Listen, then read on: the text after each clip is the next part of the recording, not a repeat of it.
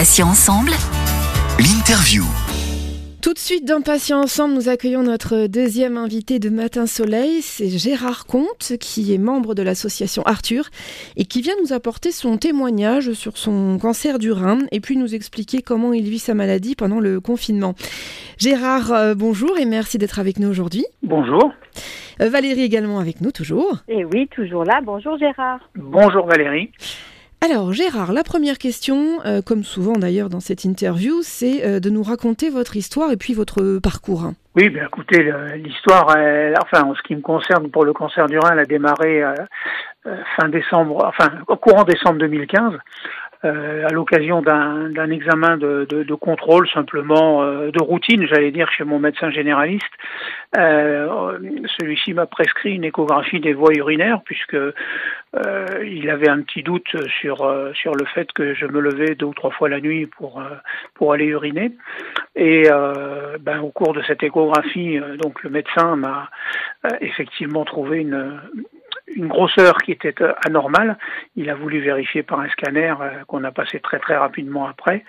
Et euh, donc il m'a à la suite de, scanner, confirmé, de ce scanner confirmé que c'était bien une tumeur de, de 6 cm qui avait qui était localisée dans le rein gauche. À la suite de quoi j'ai pris rendez-vous assez rapidement à, Marseille puisque j'habite à côté de Toulon. Moi j'ai pris rendez-vous à l'Institut Paoli Calmette qui est le centre spécialisé dans le traitement du cancer à Marseille. Et j'ai été opéré un mois après, au mois de, de janvier, pardon, de janvier 2016. Voilà. Euh, ensuite, euh, au niveau de l'historique de la maladie, euh, après l'opération, qui, qui, a consisté donc en une néphrectomie totale du rein gauche, le premier scanner de contrôle, je l'ai passé six mois après, au mois de juillet 2016. Et suite à ce scanner, on a euh, localisé des métastases dans les poumons. Et j'ai démarré en novembre de la même année, en novembre 2016, un traitement euh, sous anti-angiogénique, le SUTENT, euh, que j'ai poursuivi jusqu'il y a encore trois semaines en arrière, où donc j'ai changé de molécule. Voilà pour l'image générale, je dirais, de la maladie. Gérard, juste une petite question pour compléter pour les gens qui nous écoutent. Est-ce qu'il y a eu euh, d'autres symptômes euh, que les envies d'uriner fréquentes Qu'est-ce qui fait qu'on peut se mettre la puce à l'oreille en se disant, parce que bon, avoir envie de faire pipi fréquemment la nuit, moi ça m'arrive, euh, ça arrive à beaucoup de gens, mais qu'est-ce qui doit alerter en plus de, de ça? Alors, qu'est-ce qui doit alerter? Moi, j'ai pu me renseigner ensuite sur les, effectivement, les signes avant-coureurs du cancer du rein. ça peut être la fatigue, ça peut être du, de la présence de sang dans les urines. Moi, en ce qui me concerne, je n'avais rien de tout ça. J'ai découvert la maladie complètement par hasard. Euh, C'était un examen de routine juste pour une raison d'énervement, euh, pour des raisons professionnelles. Et, moi, je dirais que la, la maladie, je l'ai découvert complètement par hasard. Heureusement, j'allais dire presque un petit peu à temps parce que sinon aujourd'hui je serais peut-être pas là pour en parler. Mais euh, effectivement, moi j'ai pas eu de, de signe avant-coureur, donc je peux difficilement en parler. Comment vit-on avec euh, sa maladie pendant le confinement, Gérard? Alors le confinement rajoute un petit peu de, je dirais, de, stress à, la période qui est déjà assez difficile. Mais euh, bon, il y a le confinement, mais le confinement, c'est la conséquence d'un nouveau virus qui est, qui est dans l'air et qui va nous nous poser des problèmes euh, à la fois pendant, bien évidemment, avant, pendant le confinement et surtout après, puisque en tant que en tant que personne sensible, on, on a, je crois, pas fini d'être euh, si ce n'est confiné, euh, tout au moins très prudent sur les, les, conduites à tenir dans les mois, dans les mois qui viennent, et, même euh, tant qu'on n'a pas trouvé un vaccin, bien évidemment.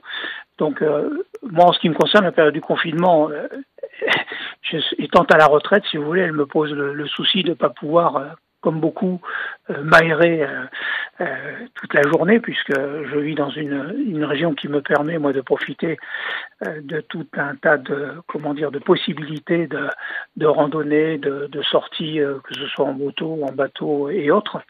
Et c'est vrai que, ben, on ronge un peu son frein en ce moment. Je, je m'astreins quand même à une sortie quotidienne, puisque je suis dans un, dans un coin de ville assez calme, euh, plutôt campagne d'ailleurs, qui me permet de, continuer à pratiquer une heure à une heure et demie de marche euh, par jour, dans des coins, je précise, bien déserts où je croise personne. Et, euh, et c'est la seule sortie que je, que je m'accorde dans la journée. Et c'est mon quotidien depuis ben, plusieurs semaines. Et pour, pour, plusieurs semaines encore. Vous êtes un petit vénard quand même hein, d'habiter dans une région aussi, aussi agréable, donc c'est vrai qu'on a, on a hâte que le confinement se termine pour aller profiter. Mais vous êtes dans un appartement, dans une maison On habite dans une petite maison avec, comment dire, une terrasse, une terrasse ouverte au nord, une terrasse ouverte au sud. Ça nous permet, avec le beau temps, de pouvoir au moins être à l'air libre, je dirais. Et puis voilà, non, on est bien mieux loti, je dirais, que malheureusement pour elle, beaucoup d'autres personnes sans doute. Ça, c'est vrai. Euh, Gérard, que alors vous avez des, hum, je crois savoir que vous avez mis en place des petites astuces, des rituels, hein, euh, peut-être des conseils à donner à nos auditeurs euh, qui sont atteints de, cette maladie en cette, en cette période de confinement ben, En cette période de confinement, bien sûr, on, fait tout un tas de choses qu'on ne faisait pas avant, mais ce qu'il faut, je pense, toujours faire perdurer, c'est une, une activité physique. Euh, même si ce n'est qu'une demi-heure ou trois quarts d'heure par jour. Alors je sais que c'est beaucoup plus facile quand on est euh, soit dans une région où il fait beau, soit dans une maison que dans un appartement, mais de toute façon on a droit à des sorties quotidiennes euh, d'une petite heure maximum.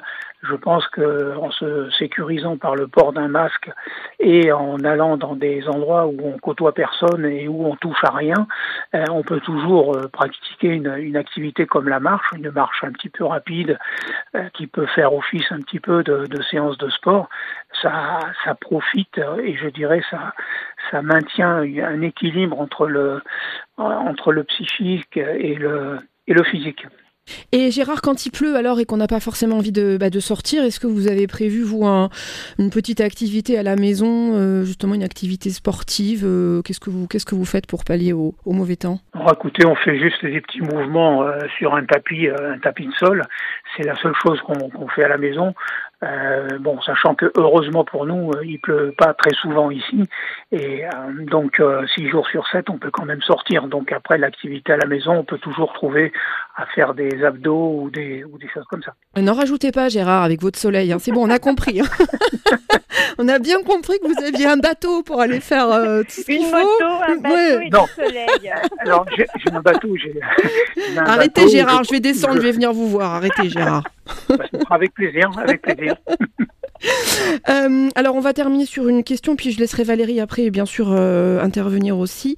Euh, Gérard, est-ce qu'il existe aujourd'hui un, traitement curatif pour le cancer du rein? Où en est la recherche actuellement? Est-ce que vous avez des infos là-dessus? Est-ce que, est que ça soigne plutôt bien? Ou est-ce que c'est un cancer un petit peu compliqué? Est-ce que vous pouvez nous dire deux mots là-dessus? Tous les cancers sont assez compliqués. En, ce qui concerne de ce que je sais, moi, de, ma maladie par rapport à celle des autres, puisque j'ai pu côtoyer quand même des gens qui ont été atteints d'autres cancers.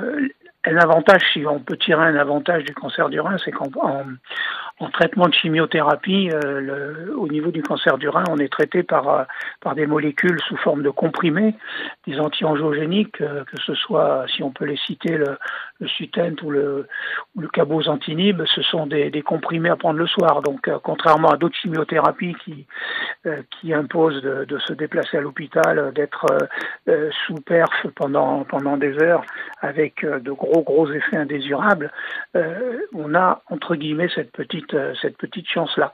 En ce qui concerne euh, les traitements, bon ben aujourd'hui euh, il y a l'espoir, je dirais, qui est l'immunothérapie, couplée ou pas à des anti-angiogéniques, qui font que ben, ça prolonge toujours l'espérance de vie avec cette maladie. Après, la traiter et la guérir complètement, c'est pas encore complètement d'actualité. le tout, c'est effectivement de, ben, moi je pense c'est de faire ce qu'il faut euh, dans les délais euh, les plus courts et d'adapter aussi son, son style de vie à, à, la découverte de la maladie par euh, comment dire, par une conduite qui permet de se dire, au moins euh, psychologiquement, que euh, grâce à, votre propre attitude, la maladie ne pourra pas continuer à gagner du terrain. Pas à cause de vous, en tout cas. Ouais, toujours, toujours cette histoire de, d'être positif, quoi qu'il arrive. Valérie, je vais vous laisser clôturer l'interview par une question à Gérard. Oui, Gérard, je ne sais pas si vous avez des consultations prévues en ce moment dans le cadre de votre traitement. Mais si c'est le cas, est-ce que c'est maintenu? Est-ce que c'est reporté? Quel contact avez-vous avec votre euh, bah, vos, avec euh, vos professionnels de santé pour votre situation à vous?